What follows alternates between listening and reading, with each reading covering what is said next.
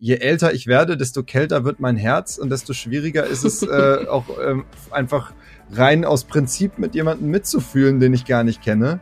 Und bei Sex Education habe ich das wirklich von vornherein halt getan.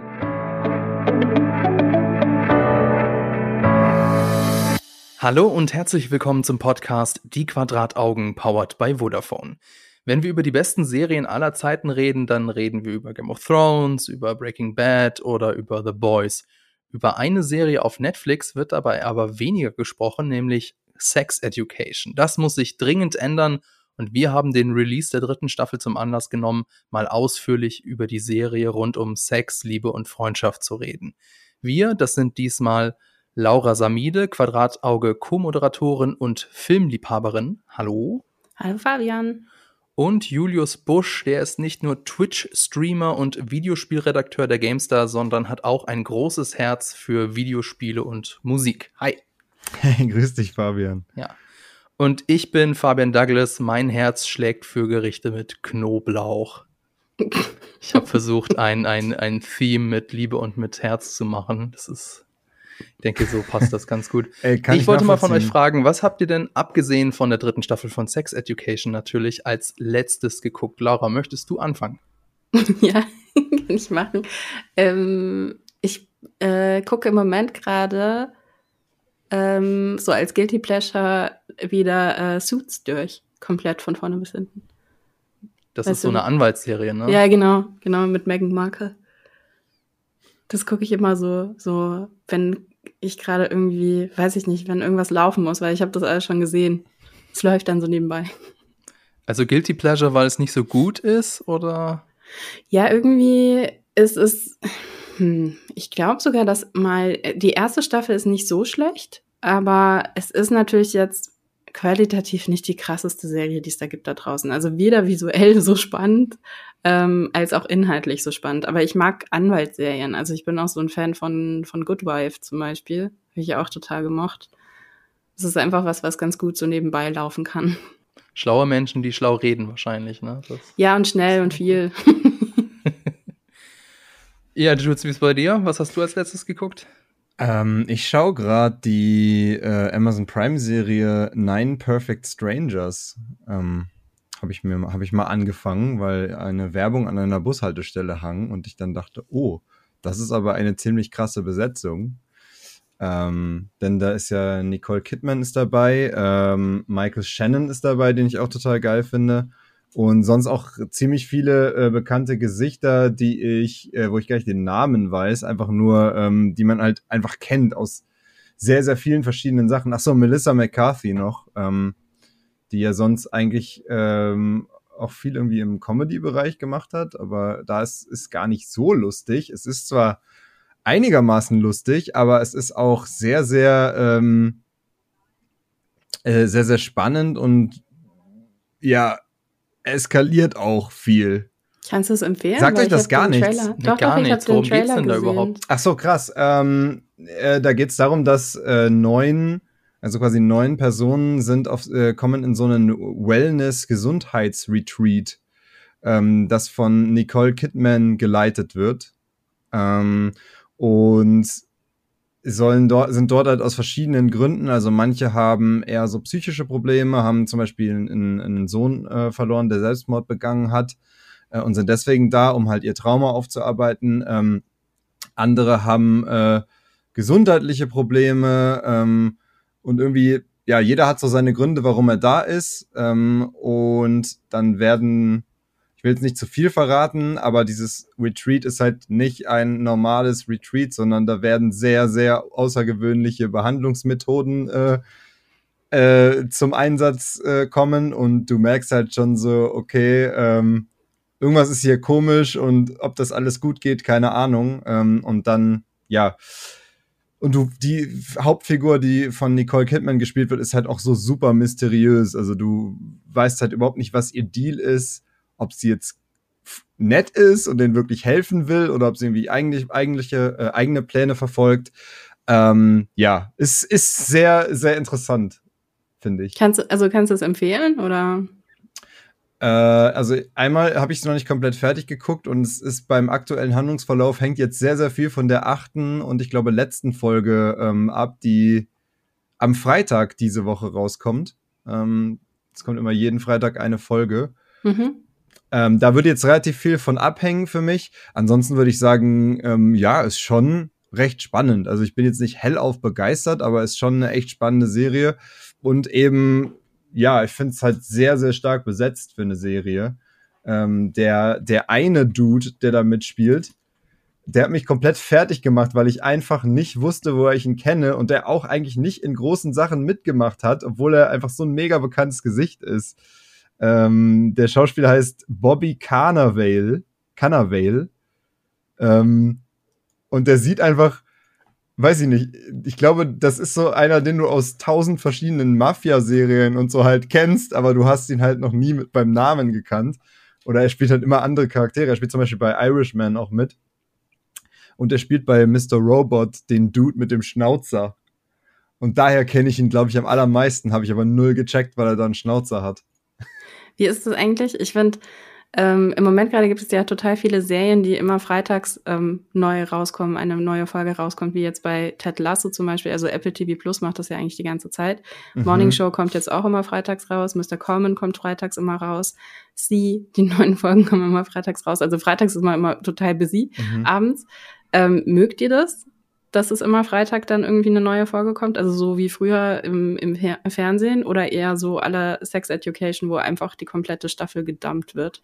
Boah, gute Frage. Also, Fabian? Ich glaube, ich fände es besser oder finde es besser, wenn das nicht alles auf Mal ist. Denn ein bisschen Zurückhaltung ist vielleicht manchmal ganz gut. Dann hat auch hat man auch mehr Zeit, über eine Folge nachzudenken oder sich über eine Folge zu unterhalten. Und gerade am Wochenende, wenn man jetzt nicht wirklich irgendwie einen Termin hat, dann ist es ja ganz oft so, lass uns mal die erste Folge gucken und dann ist die erste Folge vorbei und dann geht schon wieder die zweite Folge los und dann hat man mhm. die zweite und durch, ah, jetzt können wir eigentlich auch die dritte Folge gucken. Und schwupps ist die Serie schon wieder vorbei und das ist dann manchmal auch ein bisschen schade, weil dann das, wenn es gut ist, dann ist das Schöne schon so schnell vorbei.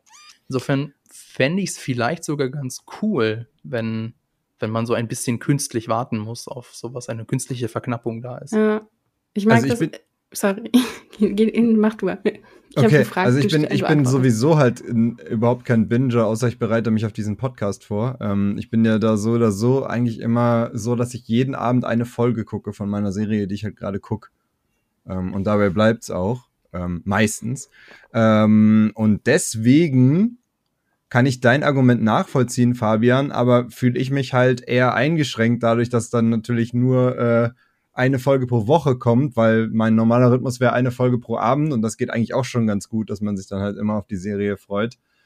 Ähm, plus es führt halt dazu, dass ich dann halt immer mehrere Sachen gleichzeitig anfangen muss äh, weil ich ja dann trotzdem am nächsten Abend auch eine Serie gucken will, aber von der Serie gibt's halt nur eine Folge pro Woche.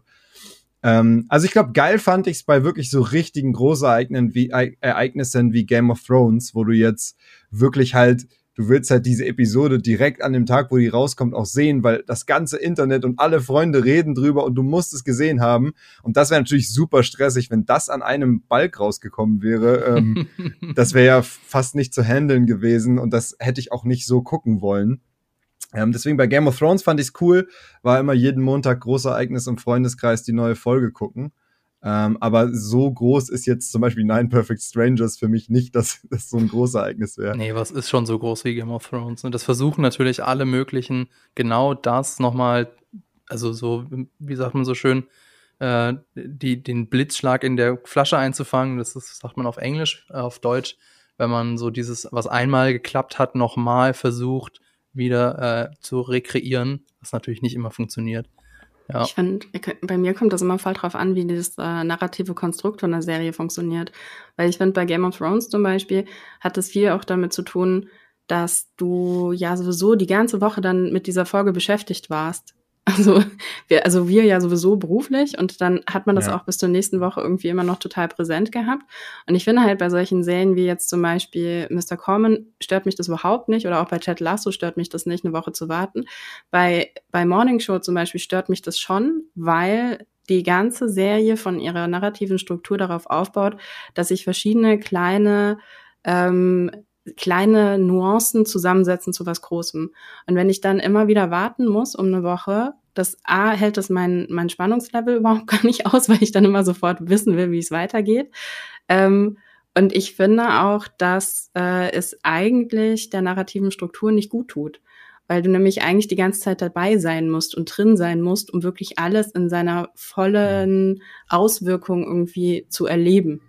Und ich finde, also bei Sex Education finde ich, ist nämlich ähnlich. Wenn ich jetzt zwischen Sex, in Sex Education, und da sind wir nämlich schon beim Thema, ähm, sorry, Fabian, ich übernehme das gerade vor, die Moderation. Ich gebe, aber weißt du, bei Sex Education fand ich, wenn ich da jetzt immer eine Woche warten müsste, würden mir, glaube ich, ich würde wieder wichtige Sachen vergessen bis zur Woche danach. Und das Gefühl würde sich wahrscheinlich auch nicht so mit rübertragen, mhm. das, was man mit den Figuren mitfühlt. Was man übrigens auch am Stück guckt, das sind Filme. Das ist 1A-Überleitung. Und den letzten, ich habe einen Film geguckt am Wochenende, Malignant von James Wan. Ich bin ja großer Horrorfan und Insidious und The Conjuring von ihm, die mochte ich ja beide sehr. Aber Malignant, also Malignant wurde so angekündigt als James Wans große Rückkehr ins Horrorgenre. Der hat ja davor Aquaman und davor noch was anderes gemacht. Aber Malignant, das ist wohl der schlechteste Film seit langem, den ich im Kino gesehen habe. Und trotzdem hatte mich gut unterhalten. Wie es im Englischen so schön heißt, so bad it's good. Wenn euch das genauer interessiert, ich habe das in meinem Letterbox Review, in meiner Letterbox Review etwas genauer ausgeführt. Nicht so bad it's good, sondern so good it's great ist ja Sex Education. Bevor wir aber dazu kommen, erstmal ein wenig Werbung. Eine andere sehr, sehr gute Serie, die nicht ganz die Aufmerksamkeit bekommt, die sie verdient, ist Ted Lasso auf Apple TV Plus. Die Serie um den Fußballtrainer Ted geht sozusagen in die zweite Saison und die Kollegen von Featured haben für euch alles Wichtige zusammengetragen, was ihr dazu wissen müsst. Featured ist Vodafones Magazin für digitale Kultur. Schaut doch mal rein. Link dazu in den Show Notes. Okay, zurück zu Sex Education, wie immer zu Beginn spoilerfrei. Falls ihr da draußen die Serie noch nicht kennt, Sex Education ist eine britische Comedy, Comedy-Drama, Dramedy-Serie von Laurie Nunn. Darin geht es um den jungen Otis Milburn, Sohn einer bekannten Sextherapeutin, der zusammen mit einer Mitschülerin auf dem Grundstück seiner Schule im Geheimen eine Sextherapie betreibt. Und um ehrlich zu sein, mich hat diese Prämisse erstmal abgeschreckt, denn es klingt schon sehr nach Teenie-Drama mit hohem Fremdschäm-Potenzial. Das ist nicht unbedingt das, was ich in einer guten Serie suche. Wie war das denn bei euch? Also wart ihr auch erstmal skeptisch oder hat euch das gleich überzeugt? Weiß nicht, Jules? Also ich habe ähm, hab das direkt, ich weiß noch genau, ich hatte gerade äh, 13 Reasons Why geguckt und dann tauchte das, also nicht die letzte Staffel, ich glaube, das war ja schon irgendwie eine Staffel vorher, ähm, vor der, bei der vorletzten, dass dann Sex Education mit der ersten Staffel kam. Und äh, das war dann in all meinen Suggestions so, hier, wenn du was ähnliches sehen willst. Ähm, und irgendwie, auch wenn ich 13 Reasons Why jetzt bei weitem nicht äh, perfekt fand oder, oder auch vieles daran gar nicht mal so geil fand, ähm, habe ich, hab ich trotzdem irgendwie Lust gehabt auf was ähnliches. Äh, bloß halt ein bisschen mehr Uplifting. Und das ist halt für mich dann, war dann Sex Education halt ähm, diese. Deswegen war ich nicht wirklich abgeschreckt. Ähm, das Einzige, wovon ich abgeschreckt bin, ist die, war von vornherein und auch bis heute noch, sind halt, ähm, ich habe selten eine Serie gesehen, wo die Behauptung, dass die Charaktere in der, College, äh, in der Highschool sind, absurder war wie bei dieser Serie. Also, das oh, ist da ja gibt schon noch andere Serien, da ist es sehr viel absurder. Aber ja, Findest klar, du? die werden alle älter und sie sind auch alle nicht mehr äh, 18. Ich meine, schon älter. Riverdale, nur so Riv als genau, Beispiel. Genau, Riverdale zum Beispiel. Ja, okay, sowas gucke ich nicht, aber. okay, aber ich verstehe, du warst schon so in diesem Teenie-Mindset, nenne ich es ja, jetzt ja, mal. Genau. also, wenn okay. es ohne, ohne 13 Reasons Why, weiß ich, Rye weiß ich nicht, ob ich da, ähm, ob ich da reingekommen wäre. Das ist, war, glaube ich, schon so ein bisschen dieses, weil ich von dem einen Mindset direkt in die nächste Serie reingejumpt bin damals. Okay, verstehe. Und Laura, wie war das bei dir?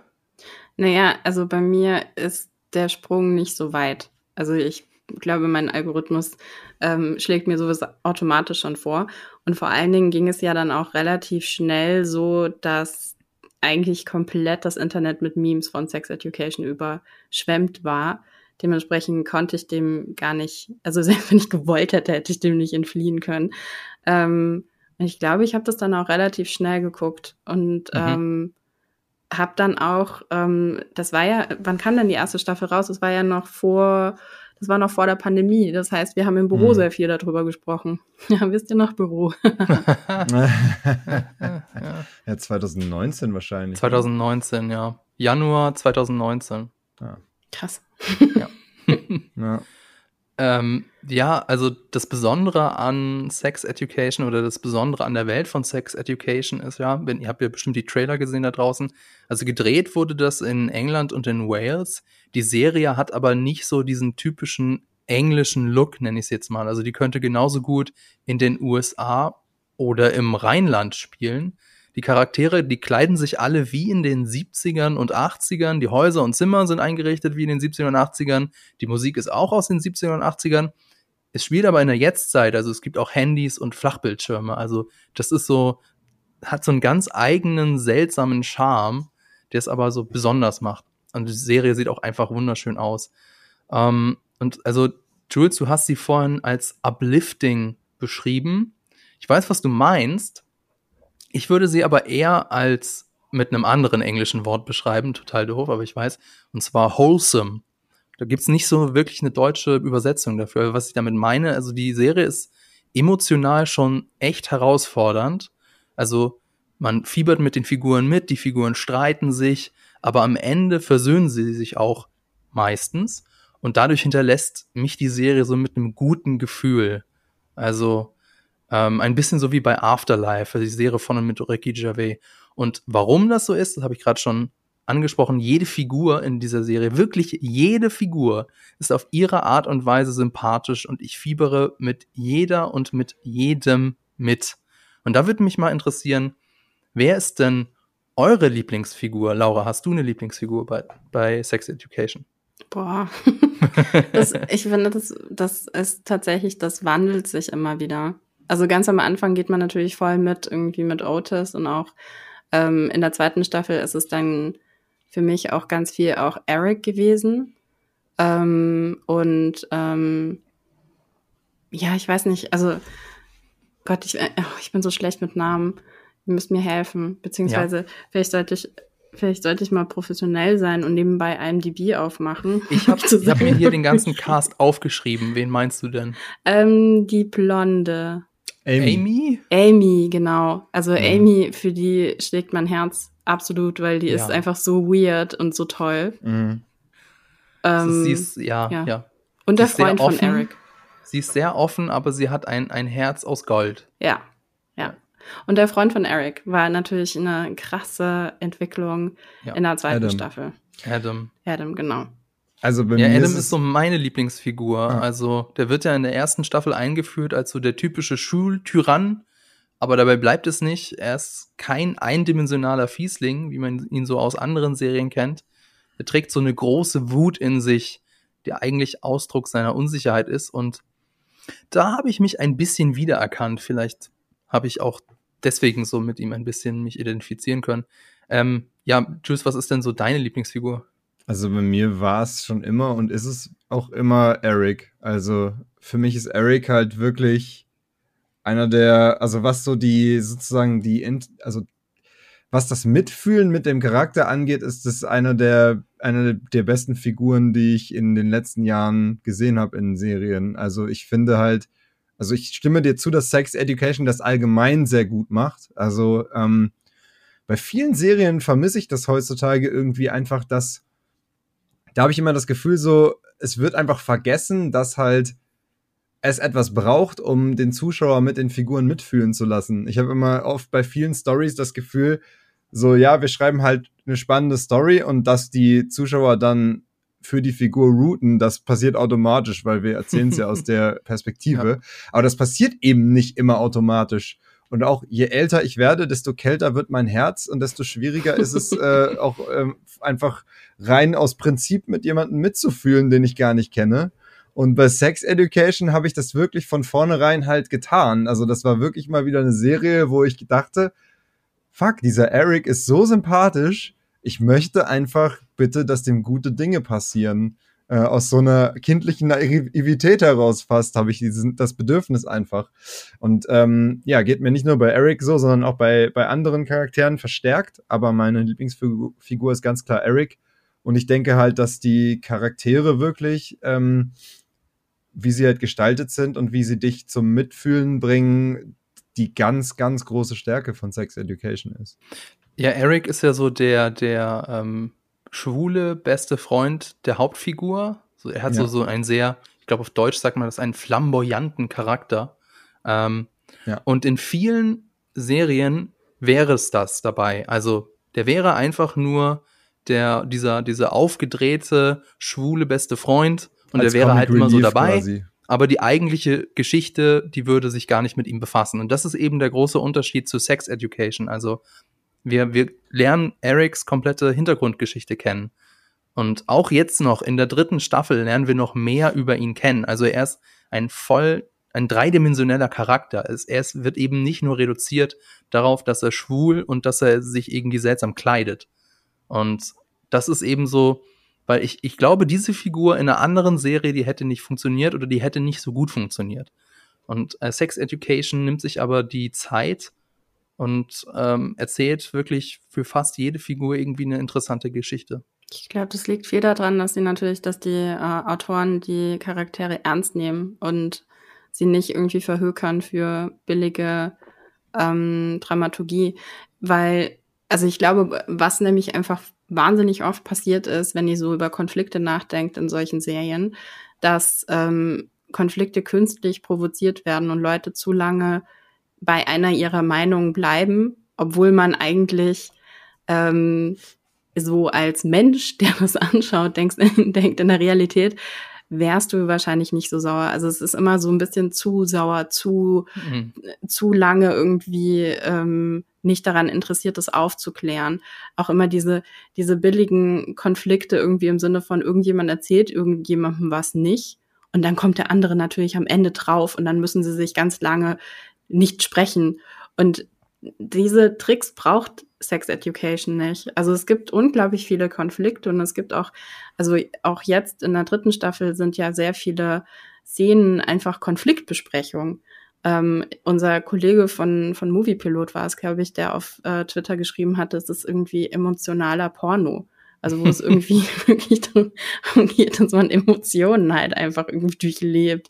Und trotzdem schaffen sie es, dass die Charaktere immer noch ernst zu nehmen, dass man die ernst nehmen kann dabei und dass man versteht, woher sie kommen.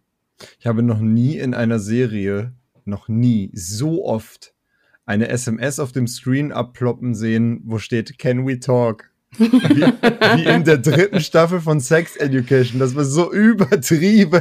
Ja, ja. Nee, das ist eben halt, ja. also damit sprichst du was an, was ja wirklich zentral ist für diese Serie. Und das ist jetzt ein bisschen Meta, aber da wollte ich unbedingt, äh, das wollte ich unbedingt ansprechen, warum mehr über diese Serie geredet werden sollte. Ich würde nämlich sagen, jeder, also gerade jeder Mann, sollte diese Serie mal gesehen haben, weil sie einen ganz wichtigen Beitrag zu unserem Miteinander leistet. Denn, also die Hauptfigur ist ja Otis, der in der ersten Staffel, so wird so gesagt, seine Fähigkeit zuzuhören und Ratschläge zu erteilen, ist so etwas wie eine Superheldenfähigkeit. Und er kann damit ja auch gerade für junge Männer ein Vorbild sein. das finde ich so wichtig, weil auch jetzt noch, 2021, ist es unüblich, dass Männer über ihre Gefühle reden. Gebe ich der Serie damit zu viel Anerkennung oder äh, ist das so, Jules? Was meinst du?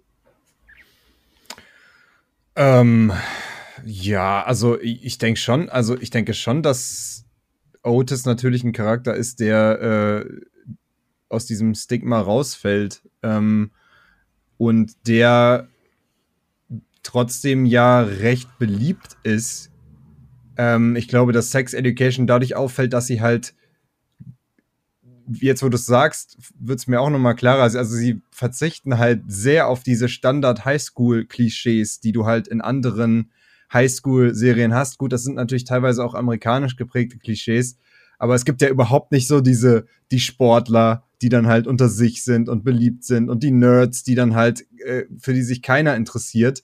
Also es gibt gar nicht so diese Grüppchenbildung ähm, eigentlich bei Sex Education, sondern alle sind irgendwie grundsätzlich mal cool miteinander, haben dann Konflikte, die halt basieren auf Liebe oder irgendwelchen zwischenmenschlichen Dingen, die entstehen.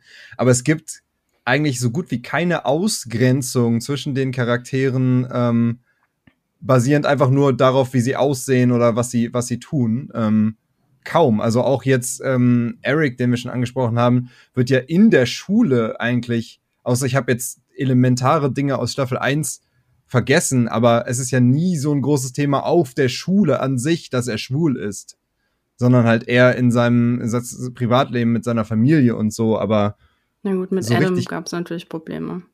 Ja, okay, das, das stimmt natürlich, ähm, aber äh, das hat ja dann auch eine entsprechende Auflösung. Hm. Ähm, ich habe deine Frage null beantwortet, aber ich habe was trotzdem Gutes gesagt, finde ich. Gib mir mal Credit.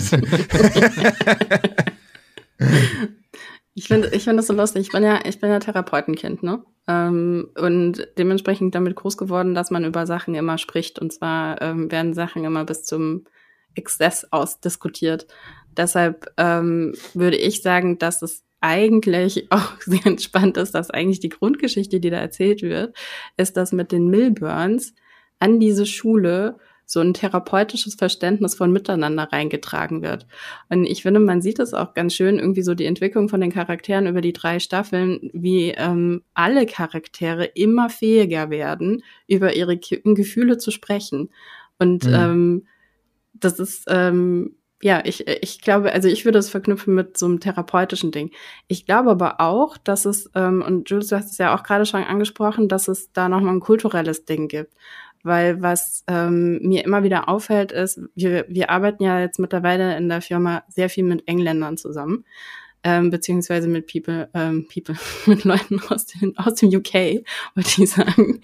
Ähm, und gerade männliche Mitarbeiter aus dem UK haben, denke ich, ein besseres Verständnis dafür, wie sie ihre Emotionen besprechen, als wenn du es jetzt vergleichst mit äh, deutschen Mitarbeitern. Und ich rede tatsächlich erstmal von ähm, männlichen Mitarbeitern. Würdet ihr das unterschreiben? Ist euch das auch aufgefallen? Also Jules jetzt bei dir wahrscheinlich nicht so, aber vielleicht, ich meine, du hast auch bestimmt schon mal Leute aus dem UK getroffen. Ich habe ja bei Rockstar mit äh, UK gearbeitet genau, täglich. Stimmt. Ähm, aber also wahrscheinlich nicht so eng, dass mir das aufgefallen wäre bei denen. Ähm, da gab es immer eine gewisse, sage ich mal, professionelle Distanz, so dass man gar nicht auf diesem Level halt gesprochen hat, wo man jetzt Gefühle äh, besprochen hätte. Deswegen kann ich da jetzt nicht wirklich was zu sagen, glaube ich. Hm. Fabian, du schüttelst auch den Kopf. Also ich würde es ehrlich gesagt gerne noch ein bisschen mehr ausgeführt haben von dir, was du genau meinst. Also also wodurch fällt, wodurch fällt dir das auf, würde mich interessieren. Das fällt mir vor allen Dingen im Miteinander zwischen Männern auf, dass da eine Leichtigkeit herrscht ähm, und dass da auch eine Leichtigkeit herrscht, wie man miteinander kommuniziert und wie man sich gegenseitig auch ähm, Liebe zeigt, ohne dass mhm. das überhaupt ähm, ansatzweise in in ähm, ja, dass das irgendwie so konnotiert ist, wie jetzt im Deutschen häufiger, dass man irgendwie so ein bisschen davor zurückschreckt, weil, uh, man will ja nicht irgendwie homosexuelle Vibes aus, ausstrahlen. Und okay. mein Gefühl ist, dass Männer aus dem UK da ein, ein bisschen mehr so ein easy Gefühl reinbringen. Hm, ja. Ja? Ja. Sehe ich schon, wobei ich, ich jetzt auch sagen, nichts zu sagen, weil ich äh, mit den Leuten aus der UK noch nicht so zu genau tun haben willst. noch nichts zu, also, ich sag so mal, zu tun hatte, sage ich mal so. Also ich habe mal so, ich, ich sehe es schon, aber ich sehe jetzt auch, also jetzt in meinem Freundeskreis zum Beispiel ähm, ist es jetzt auch ehrlich gesagt recht viel Zuneigung in Anführungszeichen. Also ähm, da, da sehe ich das auch und dann klar gibt es auch Freundeskreise, wo ich das weniger sehe, so. Ähm, aber kann schon sein, dass das äh, ein bisschen anders ist. Kann aber auch sein, ich weiß nicht, wo eure UK-Kollegen wo die sind. Wenn das zum Beispiel London ist, kann natürlich auch sein, London hat, glaube ich, auch als Großstadt nochmal grundsätzlich noch, eine, also als einfach Weltstadt nochmal eine etwas andere Kultur. Gut, du, du kommst aus Berlin, ähm, da ist es natürlich wahrscheinlich ähnlich. Aber auf jeden Fall anders als hier in München, würde ich mal sagen, mm. noch Grund, von, einfach von der Grundoffenheit und Grundeinstellung bei sowas. Mm. Ich glaube, ähm. da kann man auch nicht so, das kann man nicht so ver, verallgemeinern, weil ja. es ist ja jetzt nicht so, dass da in, in, in der UK alles, äh, alles super wäre und alle sind happy. Gerade England oder gerade die UK hat auch, das UK, das United Kingdom, hat ja auch ein großes Problem mit Homophobie. Insofern Weiß ich nicht. Aber jetzt reden wir ich, also über ich jetzt die. Jetzt, ich wollte das ganze Gespräch jetzt wieder ein bisschen mehr in ja. Richtung Sex Education zurückstupsen, weil wir ja, ich meine, so über Gefühle reden ist ja schön, aber die, die Leute draußen wollen ja, dass wir über die, die Serie reden. Was ich noch sagen wollte über, also Sex Education, es ist schon im Namen drin, es geht um Sex und es wird ja auch ganz viel, nicht nur über Sex geredet, sondern es wird auch sehr viel über Sex gezeigt, gerade ähm, kein Spoiler, die Anfangsmontage der ersten Folge in Staffel 3, Halleluja. Ähm, und was aber auch richtig, richtig cool ist in Sex Education, die Serie thematisiert unter anderem auch Sex mit Menschen, die anders sind. Also zum Beispiel Menschen, die sich weder dem männlichen noch dem weiblichen Geschlecht zuordnen wollen oder Menschen mit Behinderung. Gerade letzteres ist ja in unserer Gesellschaft, damit meine ich jetzt vor allem die deutsche Gesellschaft, ein krasses Tabu. Und ich finde, es ist cool und wichtig, dass Sex Education das thematisiert, also dass auch jemand mit einer körperlichen Behinderung gerne Sex haben möchte. Ähm, das, weil das einfach dazu, dazu gehört, das zum, zum Menschsein. Und das Besondere an Sex Education ist auch, dass sie eine Intimitätskoordinatorin am Set haben. Das heißt, das, äh, das ist jemand, also mit dem kann man dann solche Szenen absprechen, so ich fühle mich dann noch nicht so wohl, dass, dass ich da so ge gezeigt werde oder wie, wie können wir das machen, dass ich mich wohlfühle in meiner Haut, während wir da die Sexszene filmen.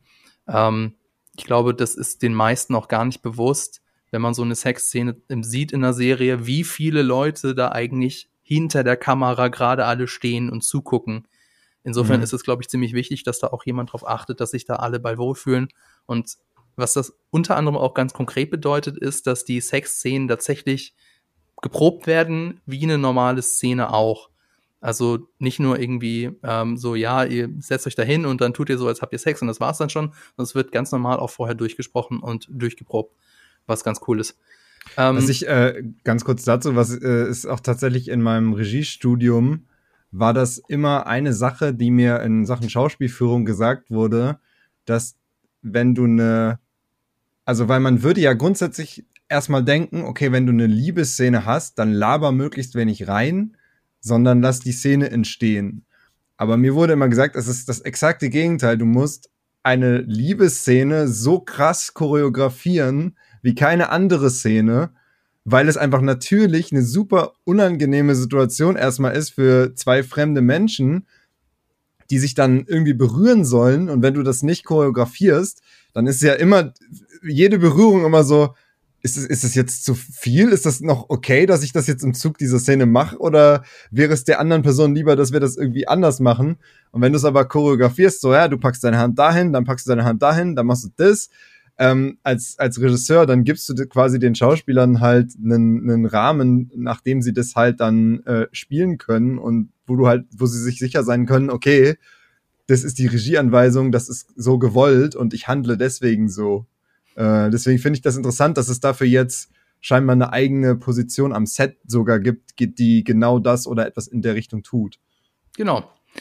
Ähm, jetzt habe ich, äh, jetzt habe ich leider gerade keine Überleitung, aber was ich auch noch unbedingt, und, äh, was ich unbedingt sagen wollte, ist, was mir gut gefallen hat an der Serie, dass die Pro Probleme nicht innerhalb einer Folge gelöst werden, wie in vielen anderen Serien. Es wirkt dadurch nicht wie so eine typische Case of the Week Serie, sondern und es ist auch noch viel realistischer, realistischer, denn gerade emotionale Probleme lassen sich ja nicht von jetzt auf gleich lösen. Menschen sind da viel komplizierter. Ähm, und deswegen ist es, also die, die, die, die über, der, der Storybogen, der überspannende Storybogen ist da gar nicht so wichtig, sondern so die überspannende Charakterentwicklung ist eben in Sex Education sehr präsent. Was ich euch mal fragen wollte, viele haben in den Kommentaren geschrieben, wir haben vor kurzem eine Umfrage gemacht zu äh, Sex Education Staffel 3 und viele haben da in den Kommentaren geschrieben, dass ab der zweiten Staffel der Storystrang um die geheime Sextherapie in den Hintergrund gerät und dass die Serie dadurch ihr Alleinstellungsmerkmal verlieren würde. Wurde zumindest so geschrieben. Wie seht ihr denn das, Laura? Naja, wie ich eigentlich eben gerade schon gesagt hatte, mit diesem, mit dieser Entwicklung und diese äh, zunehmende Psychotherapie, die in diese, in diese Geschichte mit einfließt und auch ähm, die Charaktere immer mehr ähm, auf Englisch heißt es enablen. Wie heißt es auf Deutsch? Also den, die sozusagen dazu befähigen. Zu befähigen, ja genau. Die ähm, Charaktere zu befähigen, äh, über ihre Gefühle zu sprechen und tatsächlich irgendwo auch in einen äh, Austausch miteinander zu gehen. Ich glaube, das ist die wahre Geschichte. Und diese, diese, ähm, ja, weiß ich nicht, also diese, diese Storyline, dass da mal eine, ähm, eine Therapie auf dem Schulgelände von Schülern veranstaltet worden ist. Das ist für mich nicht der zentrale Punkt dieser Serie, sondern es geht eher darum, eben ja, genau. Also die, die äh, Studentin dazu zu befähigen, über ihre Gefühle zu sprechen. Also ich glaube, ich sehe es ein bisschen anders. Ich glaube, ich kann die, die Kritik nachvollziehen. Ähm, ich habe ja gesagt, ich finde die Charaktere nach wie vor halt fantastisch und gut geschrieben. Ich finde aber, dass der Plot von Staffel 3 schon ganz schön all over the place war. Also ich habe da echt Schwierigkeiten gehabt, irgendwie so einer einer, einer roten Linie zu folgen. Es soll ja natürlich so ein bisschen jetzt, dann soll es nicht um die Sex Education der Schüler gehen, sondern es geht halt eher gegen diese Direktorin, die ja ähm, mit ihren Ansichten sehr altmodisch ist, ähm, so ein bisschen, aber trotzdem ähm, hatte das für mich nicht so richtig einen Flow und ich habe auch viel Tonalitätsprobleme festgestellt, wobei ich jetzt gerade nicht mehr sicher bin, ob ich das nur vergessen habe, dass das in den anderen Staffeln auch war. Aber ich fand es halt teilweise schon absurd albern. Es ist richtig, dass du das jetzt ansprichst, weil das wäre nämlich jetzt auch das nächste auf meinem Zettel gewesen, die dritte Staffel. Ähm, und damit wir da so wirklich komplett befreit reden können, ohne dass wir da irgendwie auf mögliche Spoiler aufpassen müssen, würde ich jetzt einfach mal eine Spoilerwarnung droppen. Also wenn ihr die dritte Staffel noch nicht gesehen habt und ihr euch nicht spoilern wollt, dann müsst ihr jetzt zum nächsten Kapitel vorskippen oder manuell vorspulen, Timecode in der Folgenbeschreibung. Genau, also du, Jules, du hast gesagt, die dritte Staffel hat dir nicht so gut gefallen, weil ähm, die Story all over the place war. Das finde ich interessant, weil, äh, jetzt muss ich gestehen, die zweite Staffel, dass ich die geguckt habe, ist auch schon etwas länger her. Aber mein Gefühl war, dass die dritte Staffel noch mehr als die beiden Staffeln davor, ähm, wie soll ich sagen, einen stärkeren Fokus auf eine zusammenhängende Geschichte legt. Und das hat natürlich vor allem was mit der neuen Figur Hope Haddon, gespielt von Jemima Kirk, Kirk, Kirky, Kirk zu tun. Also die ist die neue Rektorin der Mordale Secondary School und erst wirkt sie so wie eine hippe, verständnisvolle Rektorin und entwickelt sich dann aber nach und nach zu so einer Umbridge. Und das war so für mich der rote Faden der Serie. Aber das siehst du komplett anders, Jules. Naja, komplett anders nicht, aber ähm, für mich war die, die Sextherapie in Staffel 1 gefühlt, wie gesagt, es ist eine Weile her, ich habe die auch nicht nochmal geguckt jetzt, ähm, war das halt ein, ein stärkeres Story-Merkmal, wo ich sage, okay, darum geht's.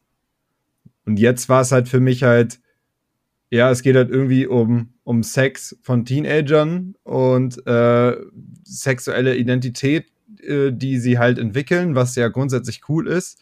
Aber sehr oft war es für mich halt einfach mega klamaukig. Wie zum Beispiel, wenn ein Typ nackt im, äh, durch die Schule rennt und dann eine Ziege nimmt und sich die vor seinen, vor seinen Penis hält. Absolut, da, das, da gebe ich also dir da recht. dachte ich mir so, so also, absurd.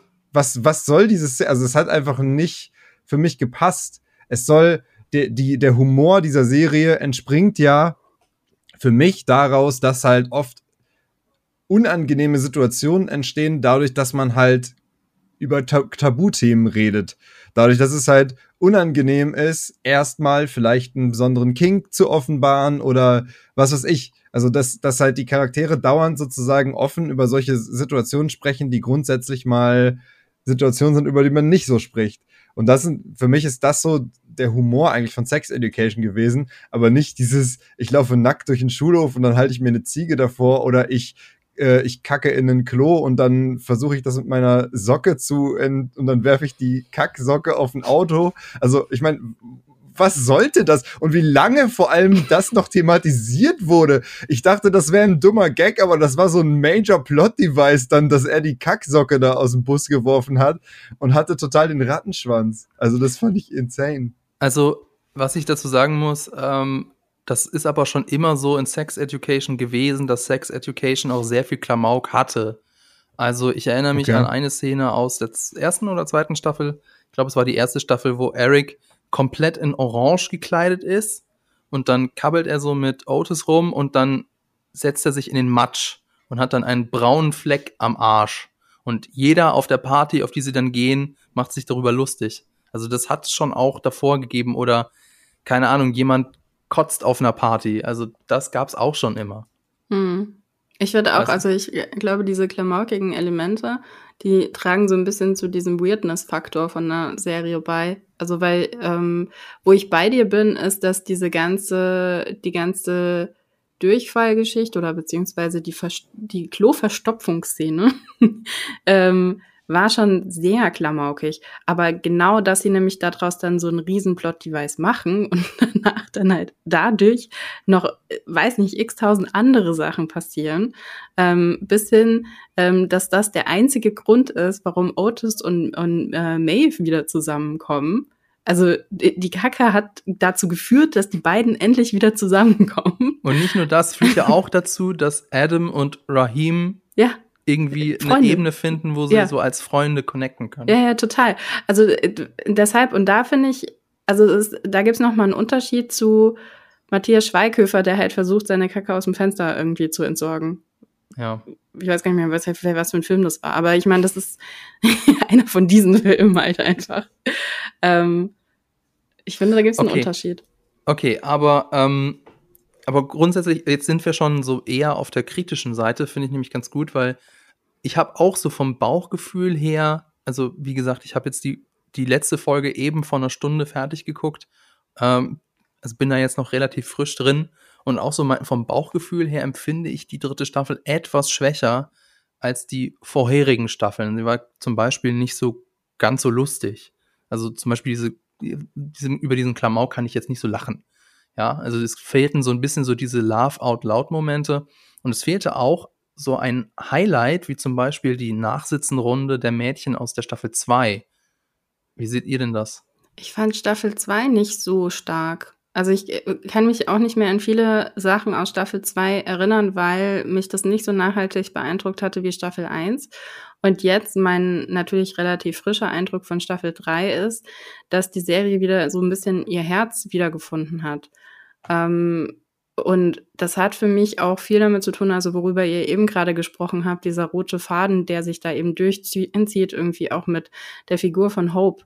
Und ich meine, das finde ich ja auch, also ich finde die, also mal abgesehen davon, das haben wir ja schon gesagt, ne, dass der Cast fantastisch ist. Ich finde auch Jemima Kirk in dieser Rolle ist fantastisch, weil das bringt ja nochmal eine zusätzliche Ebene rein. Ich meine, sie ist ja nicht umsonst eine von den Girls gewesen was ja die Millennial-Serie schlechthin ist. Ne? Und äh, jetzt mit Sex Education haben wir ja klassisch Gen Z. Und ich meine, wir wissen alle, dass auf TikTok ähm, und nicht nur auf TikTok, sondern eigentlich überall, dass es halt auch immer irgendwie so geht, so Millennials versus Gen Z und dass dann irgendwie diese diese ganze Situation, ne, wo sie dann irgendwie sagt, oh Gott, eure Generation und ihr müsst alles nach draußen tragen und wir wussten wenigstens, wie man das irgendwie, wie man sich benimmt. Das ist ja nochmal eine Metaebene, die da eingezogen wird in die Serie, die ja wirklich ganz existenziell eigentlich ist und die auch da draußen tatsächlich geführt wird, diese Diskussion.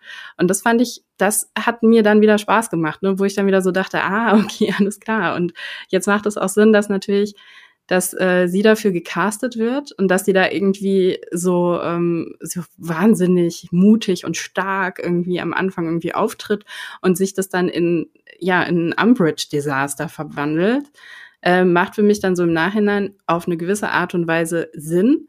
Und das ist aber tatsächlich mein größter Kritikpunkt, dass ich so ganz hundertprozentig es nicht verstanden habe, warum das genau passiert ist. Also es wird ja die ganze Zeit eben gesagt, okay, es sind halt diese finanziellen Gründe, die da irgendwie dahinter stehen. Ne? Ähm, das ähm, ist ja dann eben auch der große, der große Skandal dann ganz am Ende. Okay, ja, dumm gelaufen, Leute, dann muss die Schule leider zumachen. Ähm, aber so ganz hundertprozentig kaufe ich das halt ihrem Charakter nicht ab. Es wirkt schon sehr übertrieben. Also, wobei, also sie ist, also fast jede Figur hat ja auch so, so ein, sei es ein Flashback oder sei es äh, eine Sequenz, wo wirklich eine Szene komplett oder ein Teil der Geschichte komplett aus der Sicht dieser Figur erzählt wird. Und bei äh, Hope gibt's das nicht in dem Ausmaße. Es wird bei ihr mehr so angedeutet, dass sie auch selber das nicht gut findet. Also ich erinnere mich da an die Szene, wo sie da, also komplett übertrieben, wo sie da diesen drei, äh, den beiden, Schü oh Gott, Cal, ähm, ist es Lily und ist es äh, Adam, diese Schilder umhängt. Und danach, äh, also ich glaube davor und danach sieht man so ganz kurz, wie so, bevor sie auf die Bühne tritt, dieses so, so einmal durchatmet und so merkt so, okay, also selber glücklich damit ist sie auch nicht. Mhm. Und ich habe das so mehr so interpretiert, es sind so die Umstände, beziehungsweise ist es das System, das aus einer coolen, in Anführungszeichen, äh, neuen Rektoren eine Umbridge macht. Hm. Und es wird, also, aber du hast schon recht, es wird bei ihr ein bisschen mehr angedeutet als wirklich so hundertprozentig nachvollziehbar gezeigt und auch ein bisschen too much. Also sie ist ja schon absurd böse in einigen, beziehungsweise auch absurd ähm, so, so so ist mir vollkommen egal, was du bist für eine Person. Ich mach das, wir machen das jetzt nur für das Wohl der Schule. Das, ja, kann ich schon sehen, ist so ein leichter Kritikpunkt an der dritten Staffel. Also für mich ist das der schwächste Charakter in Sex Education. Die ja, hat er einfach, die hat ja einfach überhaupt, also da wird ja überhaupt keine, äh, also ja, okay, wenn du das, was du jetzt meintest, so interpretierst, dann wird es vielleicht angedeutet, aber ansonsten, selbst mit dem, dem Vater von Adam, dem Ex-Rektor, äh, identifiziert man sich halt schon ziemlich krass, obwohl er halt viel gemacht hat, wo du halt sagst, okay, das ist eigentlich total das Arschloch, aber selbst bei ihm habe ich so wieder das Gefühl, so, hm, irgendwie will ich jetzt aber auch nicht, dass es ihm so richtig schlecht geht. Und ähm, irgendwie will ich auch, dass er einen Weg zurückfindet äh, ins Leben so. Aber bei ihr also ich fand, sie war halt fast ein Karikaturbösewicht. Ja. Ähm, teilweise, was sie halt gesagt hat. Auch diese eine Szene, die dann ähm, aufgenommen wurde von ähm, dem Headgirl. Von Viv. Ja. ja. ja genau. Das, das war das, was ich meinte mit, äh, wir haben keine Sequenz aus ihrer Sicht.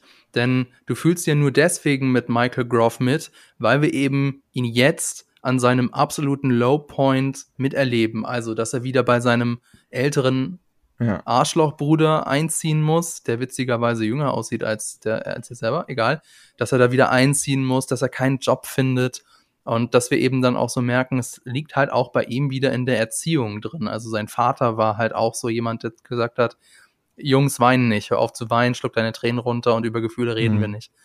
Deswegen fühlen wir ja mit dem Charakter mit und bei ähm, Hope fehlt das eben, was, was ein bisschen schade ist sie und was mich auch etwas wundert, warum sie das nicht gemacht haben. Ja, sie versuchen es natürlich, ne? Also indem sie ihr diese Geschichte geben, dass sie nicht schwanger werden kann. Was natürlich, finde ich, auch nochmal eine sehr tricky Charakter, also sie benutzen es als Charaktereigenschaft. Ähm, und sie benutzen es so ein bisschen auch als Karma, was ich auch extrem schwierig finde, ehrlich gesagt. Ähm, dass sie eben, dass ihr das halt irgendwie ver verweigert wird. Auf der anderen Seite ähm, ist das ja auch für sie so ein bisschen der Punkt, warum sie so durchs Leben geht, wie sie jetzt gerade durchs Leben geht. Nämlich, dass da irgendwie in ihrem privaten Leben etwas ganz und gar nicht funktioniert. Und deshalb ähm, lässt sie, lässt sie ihren Ärger eben an, an den SchülerInnen aus. Es ist, ja, ich finde, also also es ist nicht so, dass sie es nicht probiert hätten, aber für mich ist es auch ein bisschen zu, zu mager. Hm. Und für mich funktioniert auch diese Spiegelung dann eben nicht mit, mit äh, Jean Melbourne, die dann eben als 49-Jährige schwanger ist und eben äh, Hope, die als vermutlich mit 30erin nicht schwanger werden kann. Und ähm, das stellen sie ja dann irgendwie so gegenüber und hm. es funktioniert aber für mich nicht. Und sie ähm, gerade weil sie ja sonst so ein Talent dafür haben, irgendwie auch auf solche Themen, die ja echt komplex sind und ähm, ähm, die auch viele Frauen ähm, beschäftigt, dass sie das dann irgendwie nicht hinkriegen, das richtig zu erzählen, das fand ich also ich habe es einfach so, ich habe es festgestellt so, ne? Ich war so, aha, interessant. Ähm, das heißt für mich aber nicht grundsätzlich, dass dieser ganze, dass dieser Story Arc nicht funktioniert, sondern für mich funktioniert einfach dieser Charakter Hope nicht. Hm. Ich glaube, was sie erzählen wollten, war, dass diese Figur hat bislang alles in ihrem Leben erreicht. Das erzählt sie ja ganz am Anfang, dass sie so komplett die Überfliegerin ist. Ähm, also irgendwie jüngste Rektorin im Land und da mit Top-Abschluss hier, Abschluss da. Und alles hat sie in ihrem Leben erreicht. Aber das ist das Einzige, was sie nicht schafft und was auch außerhalb ihrer Fähigkeiten liegt. Also du kannst ja nicht erzwingen, schwanger zu werden, wenn dein Körper irgendwie sagt, nee, will ich nicht. Ähm, aber ja, jetzt, jetzt wo du sagst, ich habe das nämlich gar nicht erst so als Karma empfunden, so als äh, Etchebet, das, das hast du jetzt davon, weil du so böse bist. Aber du hast natürlich recht, dadurch, dass sie das mit Jean so gegenüberstellen, wirkt es ja schon so, als, ja, schau, wenn du nur über deine Gefühle redest, dann wirst du schwanger. ja, mit 49. ähm, mit 49 und, und wenn du immer alles runterschluckst, dann, dann bleibst du halt kinderlos. Das ist, also so wirkt es natürlich, ich glaube nicht, dass sie das sagen wollten, aber so wirkt es natürlich, und das ist, um es mal so, so anzudeuten, ein bisschen problematisch natürlich. Ja, das ist aber nicht der einzige Kritikpunkt, den ich ähm, an, der, an der Serie habe oder der an der Serie laut wird. Es gab ja auch in der dritten Staffel ein, ein Skandal, richtig. Also jetzt hier Triggerwarnung für Gewalt gegen Tiere. Ähm, in der dritten Folge wird ein Kater von einer Mikrowelle erschlagen, weil seine Besitzer Sex haben. Und das ist deswegen schwierig. Zum einen, weil es nochmal, also die Kamera zeigt die Leiche des Tieres nochmal mit Blut und allem. Das ist schon eklig. Und es ist auch deswegen schwierig, weil es als Gag behandelt wird. Zumindest habe ich es so als Gag empfunden. Es wird später thematisiert, wie, also generell, wie wir mit Trauer umgehen. Jeder geht mit Trauer anders um. Aber es fühlt sich auch deswegen so seltsam an, weil es in der Folge nicht um Trauer geht. Und ich finde, wenn sie die ganze Folge irgendwie, wenn das so ein Thema gewesen wäre, wenn das so ein Motiv gewesen wäre in der Folge, in der Folge geht es mal um Trauer und um Abschied nehmen und so und um wie man mit Trauer umgeht, dann hätte das vielleicht besser funktioniert, aber das war auch so eine, so eine Mischung aus Klamauk mit ja auf Kosten von einem Lebewesen, was, was richtig, richtig seltsam war. Also, das ist ja genau das, was ich mit den Tonalitätsproblemen halt meine. So, ich, was war das? Also, das war ja komplett so gezeigt, dass man jetzt lachen soll. die Katze. Die Katze Aber das ist, ist halt null der, also es ist halt null der Moment dafür gewesen. Die Serie hat halt null die Vibes dafür, dass du halt über sowas lachen würdest in dem Moment, weil sie ja eigentlich ihre Lebewesen vorgibt, ernst zu nehmen. Äh, und das, das, also ich saß da einfach nur kopfschüttelnd in dem Moment, als das passiert ist. Ja. Ja, man merkt halt, dass es da so ein Gefälle gibt, ne? Also welche Charaktere ernst genommen werden und welche Charaktere irgendwie ähm, so das Feld bereitet bekommen, irgendwie dafür, dass sie wirklich ähm, mehrdimensional sein können und welche ähm, Plot-Elemente dann doch wieder dafür verwendet werden, um die Geschichte voranzutreiben oder auch eben Klamauk, Klamauk einzubringen. Und ähm, da gebe ich euch recht, da gibt es irgendwie auf jeden Fall Lücken. Ich muss auch mal nur mal fragen, ey, fühlt ihr Otis und Maeve? Weil ich halt null. Ich, ah. ich habe ich hab keine Ahnung, was, warum. Also was, also es, es ist ja, ähm, ist ganz interessant, ähm, weil äh, ich habe es mit meiner Freundin geguckt und sie meinte halt am Ende, okay, jetzt haben sie drei Staffeln darauf hingearbeitet und es fühlt sich trotzdem rushed an. Und das, das ist, finde ich, deswegen so das ist an. Ein cooler Satz. Es stimmt. Also ich ja. fand halt wirklich, äh, du wartest ja die ganze Zeit darauf, dass die beiden zusammenkommen, aber trotzdem denkst du, dachte ich in dem Moment so, das habt ihr jetzt aber nicht so vorbereitet, dass ich euch das abnehme. Also es ist, glaube ich, ist, du hast ja vorhin auch gesagt, du weißt nicht mal alles, was so in der zweiten Staffel oder in der ersten Staffel passiert ist. Ähm, ja. Sie hatten schon relativ viele Szenen zusammen in den Staffeln davor, wo auch eine gewisse Chemie zu spüren war. Zumindest habe ich das so empfunden, wo tatsächlich auch. Ach so, nee, das meine ich gar nicht. Das ist mir schon klar, dass das sozusagen, also ich hatte ja auch das Gefühl, dass grundsätzlich die beiden eine, eine sag ich mal, eine, eine Connection haben, dies, das schon. Aber ich fand halt, die Staffel hat halt bis äh, in den letzten beiden Folgen eigentlich immer null darauf hingearbeitet, dass es passieren würde, sondern nur dieser es war halt sehr technisch gesehen. Es war nur dieses, erfährt sie das, dass die Nachricht für sie hinterlassen -hmm. wurde oder nicht. Aber es gab ja null eine Szene, wo die sich nochmal angenähert haben. Außer dann halt die eine Kussszene vor der Tankstelle ähm, ja. nach der Kackaffäre, die ich halt, ich weiß nicht, also da habe ich da habe ich halt in dem Moment dann null gefühlt, warum das halt jetzt auf einmal ja. wieder passieren soll. Und es fühlte sich dann schon sehr plot-convenient an, dass es halt vor ihrem Weggang noch passieren ja. soll. Ich ähm, und ich hatte auch so das Gefühl, dass die ähm, Autorinnen und Autoren irgendwie so eine, eine Ausrede gesucht haben, warum dieses Problem Otis und Maeve, warum sich das nicht schon früher auflöst, sondern dass es eher in den Hintergrund tritt, weil äh, Maeve wird ja dann noch insofern beschäftigt, dass ihre Mutter ihre äh, Halbschwester entführt hat und dass sie sich deswegen nicht mit ihren Gefühlen beschäftigen kann, sondern muss jetzt erstmal hier den Family Shit ähm, sorten. Mhm. Und die Mutter auch die ganze Zeit eine ganz weirde Mischung aus Klamauk und ernstzunehmendem Charakter. Also ich habe ja. bis zum Ende bin ich nicht sicher gewesen, was ich von der halten soll. Mhm. Aber weiß ich, ich fand, also sie ist eine, eine, eine schwierige Person und ich habe aber trotzdem am Ende irgendwie mit ihr mitgefühlt. Also das fand ich, hat die Serie doch schon, also ich meine, muss es dir mal vorstellen, das ist eine Mutter, die, ähm, als die, die zu, zu früh schwanger geworden ist, die damit nicht zurechtgekommen ist und die Drogen nimmt.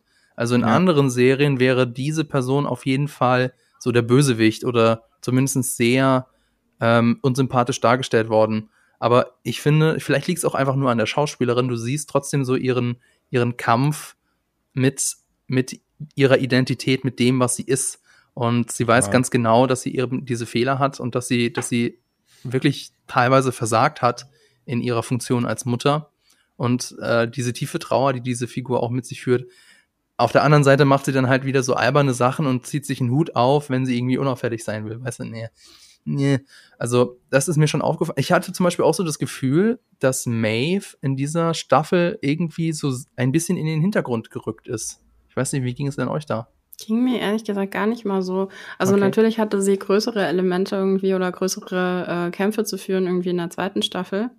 Ähm, aber so ging es mir nicht. Und ich muss auch sagen, ich fand das ehrlich gesagt mega angenehm, dass diese zwei Protagonisten ja eben als das also, also die werden ja etabliert als das Hauptliebespaar, auf das wir, und wie ihr schon richtig gesagt habt, auf äh, deren ähm, Zusammenkommen wir die ganze Zeit so ein bisschen hinfiebern. Und dass sie da die Fahrt rausnehmen und halt dann auch ähm, am Ende irgendwie das verknüpfen mit dem, okay, sie sind jetzt zusammen, aber sie geht direkt.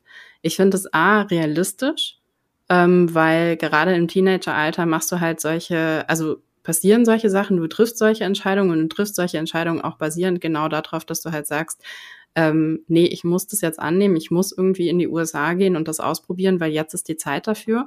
Also das finde ich A, realistisch und ich finde es auch angenehm als Zuschauer, weil eben da nicht so viel Fokus drauf liegt und der Fokus wirklich darauf liegt, auf den eigenen einzelnen Geschichten der eigenen, der, der einzelnen Charaktere.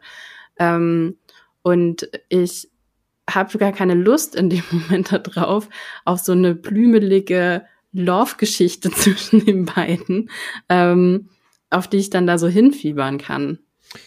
Ich finde, das alles, was Maeve tut, führt halt zu nichts in dieser Staffel. Es ist halt, ich, ich, also ich verstehe einfach ihre Entscheidungen nicht und ich finde, irgendwie finde ich das total dumm. Also kannst du da ein Beispiel du, geben? Ja, was du zum Beispiel meintest, die, diese ganze Love Story mit, ähm, oh Gott, wie heißt Isaac? der im Rollstuhl? Isaac. Genau mit Isaac. Ähm, das hast du ja als Positivbeispiel genannt. Ähm, und was ich auch cool fand, dass sie halt so ein Thema mal gezeigt haben. Ähm, wie funktioniert Sex mit Behinderung oder oder kann funktionieren? Sie, sie tun es ja nicht, aber sie sie sprechen zumindest drüber. Ähm, das wird halt einfach einmal so abgehakt und dann so, ja, nee, jetzt möchte ich doch nicht mit Isaac zusammen sein. Dann zieht sie zu ihrer, entscheidet sich dafür, sie zieht zu ihrer Mutter, aber sie zieht halt drei Tage später, zieht sie halt in die USA. Also es ist alles so, ich verstehe nicht, äh, wo das hinführen soll und ich äh, verstehe, wie gesagt, die Otis-Sache nicht. Ich hätte es viel spannender gefunden, wenn sie mit Isaac eine Beziehung eingegangen wäre und man dann wirklich, wirklich das tiefer explored hätte. Und diese Beziehung äh, hätte dann ja enden können dadurch, dass sie, äh, dass sie dann weg muss. Aber äh, ich finde halt, sie ist halt gefühlt so. In jeder Folge hat sie halt einen neuen Plan, hat sie halt neue Präferenzen und ich verstehe sie einfach nicht. Es wäre, ich hätte halt da lieber mehr Konsistenz gehabt und dafür halt mehr neue Sachen gesehen. Ähm, weil ja die Sache mit Isaac ist halt groß. Ich finde halt, entweder sie sagt halt in dem Moment, wo er ihr sagt, er hat sie angelogen mit der Nachricht, sagt sie halt in dem Moment, okay, dann fuck you und geht dann und dann äh, ist danach wieder die Otis-Storyline. Oder sie sagt halt da, krass, dass du es mir gesagt hast ähm, und vergibt ihn dann nach einer Weile. Aber dann hätte ich da auch ehrlich gesagt gerne eine Weiterentwicklung in der Beziehung zwischen den beiden noch gesehen, als dass sie dann am Ende trotzdem geht. Ich glaube, Isaac dachte sich auch so, yo, what the fuck, Maeve? Ich glaube, denn, also ich kann verstehen, was du meinst. Hier? ich kann verstehen, was du meinst, aber Menschen sind halt kompliziert und Gefühle sind schwierig. Und auch wenn du jetzt jemanden, wenn du, wenn du von jemandem verletzt wirst und dich das, und du dir jetzt, okay, jetzt brauche ich erstmal Abstand von der Person, kannst du ja trotzdem weiter Gefühle für die haben. Das, so, so sind Menschen nun mal. Also, ähm, es ist nicht immer geradlinig, was Menschen machen. Und klar, das mit Isaac, Isaac ist natürlich blöd, weil so sehr ich den, äh, den beiden Figuren individuell auch eine glückliche Beziehung wünsche. Es, also die Serie baut darauf auf, auf Otis und Maeve, will they, won't they.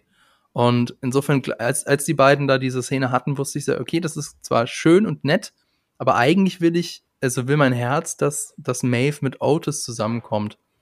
Ähm, was du noch gesagt hast, sie, du kannst ihre, ihre Entscheidungsfindung nicht ganz nachvollziehen.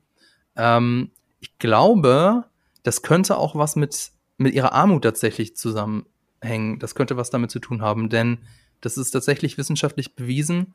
Armut beeinträchtigt deine Fähigkeit, kluge Entscheidungen zu treffen. Weil du musst die ganze Zeit daran denken, okay, scheiße, wie bezahle ich die Miete nächste Woche?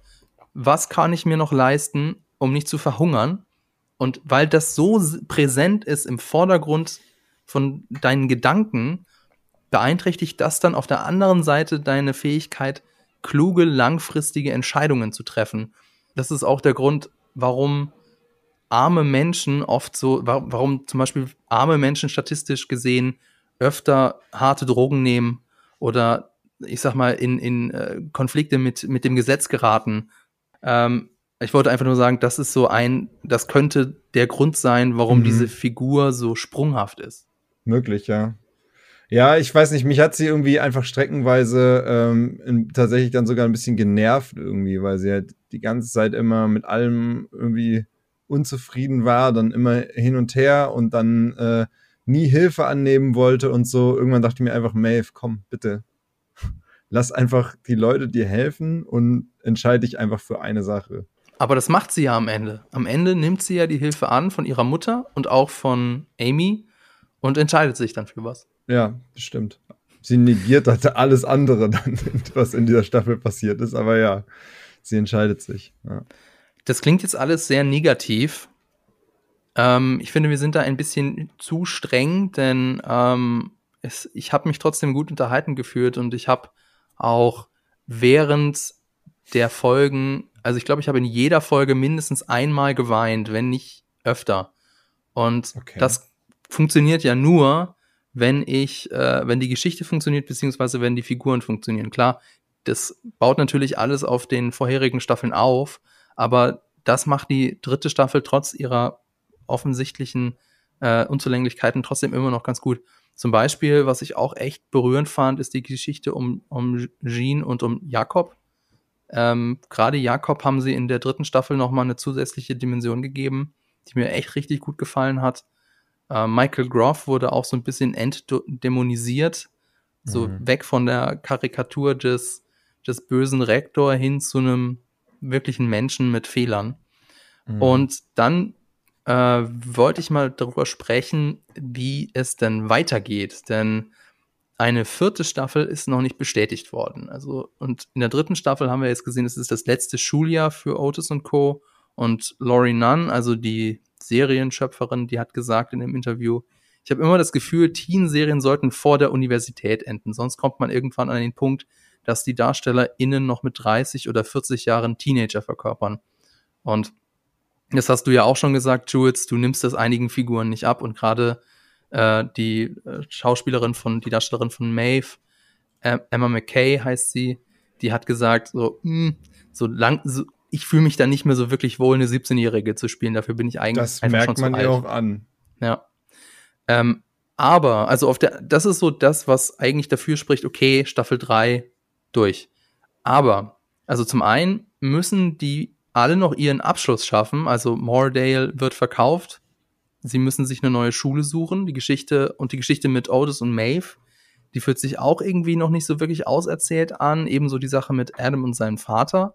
Und dann bekommt Gene in der letzten Folge ja einen Brief von Truth DNA, und reagiert mhm. ziemlich geschockt. Also wahrscheinlich geht es darum, dass das Kind doch nicht von Jakob ist. Mhm. Und jetzt als Gegenbeispiel zu How to Sell Drugs Online Fast, da will ich keine vierte Staffel, aber hier brauche ich eine. Mhm. Wie geht's denn da euch? Ja, macht Sinn für mich. Also ich habe auch das Gefühl, dass das noch nicht auserzählt ist und dass ich da noch, ähm, dass da auf jeden Fall noch acht, acht Folgen fehlen. Ja, ich hätte auch gesagt, eine letzte Staffel noch ähm, die dann halt, ja, thematisiert. Also ich, ich meine, äh, Adams Charakter bräuchte noch, äh, müsste noch, weil er hat ja auch diese Storyline, dass er besser in der Schule werden will und so. Der müsste ja auch irgendwie noch ein Erfolgserlebnis haben, dass er äh, dann seinen Abschluss vielleicht sogar schafft mit Ach und Krach. Weil ich, das fand ich halt ein bisschen schade, dass er diesen Hundewettbewerb nicht gewonnen hat. War aber ähm, realistisch, ganz ehrlich. Ich warte ja auf Adam und Rahim als nächstes Paar. ja, Adam und Rahim als nächstes Paar. Ähm, ja, also ähm, auf jeden Fall. Also eine Staffel geht, glaube ich, noch, ähm, wo dann die ganzen Loose Ends. Also du kannst es ja nicht so enden lassen. Du kannst es ja nicht damit enden lassen, dass sie auf diesen Brief guckt und geschockt ist. Äh, ja. Da wird ja mit Sicherheit noch, äh, noch eine, sag ich mal, eine Live-Lesson kommen von wegen Patchwork Family und äh, biologische Vaterschaft ist nicht so wichtig, wenn wir alle als Familie zusammenhalten und und und. Also sowas erwarte ich da schon noch. Mhm. Maxi Mund, unser Freund Maxi Mund von How to Sell Drugs Online Fast, hat gestern eine ganz lustige Insta-Story gemacht darüber, dass er meinte, nicht, dass Maeve zurückkommt und dann Schluss macht eben mit, äh, äh, mit Otis und Otis dann eben auch zu so einem, zu ne, so einem Business-Typ wird in How to Sell Drugs Online Fast. ich ja. kenne die Parallelen. Ja, ich meine, sie sind halt beide, sollen beide noch 17 sein und 17-jährige Schulhofliebe zu heiraten, weiß nicht, ob das immer so gut ausgeht. Naja, ähm, okay, vierte, wir sind uns also einig, eine vierte Staffel braucht es irgendwie noch und wenn keine vierte Staffel, dann vielleicht irgendwie ein Film oder so, aber vierte Staffel wäre schon gut.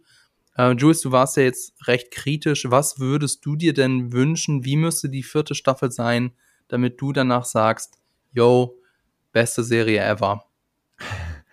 Also beste Serie ever wird, glaube ich, nicht passieren. Ähm, die Serie soll, sollte genauso weitermachen, was ihre Charaktere anbelangt. Ähm, vielleicht keinen äh, bösen Charakter, der so eindimensional ist, sondern ähm, wieder ja, einfach jeder Charakter irgendwie hat, sollte mehrere Ebenen haben ähm, und irgendwie interessant sein und nachvollziehbar. Ähm, aber ich glaube, da kann die Serie so gut weitermachen, eigentlich, wie sie schon gemacht hat, bis auf ein paar Ausnahmen. Ansonsten würde ich mich freuen, wenn es irgendwie wieder ein bisschen stringenter wird, was die, was so den Gesamtplot angeht, weil, wie gesagt, das, da haben wir jetzt, waren wir ein bisschen anderer Meinung, aber mir hat es irgendwie, weiß nicht, mich hat es irgendwie nicht so, ich hatte nie dieses, okay, ich muss die nächste Folge jetzt sehen.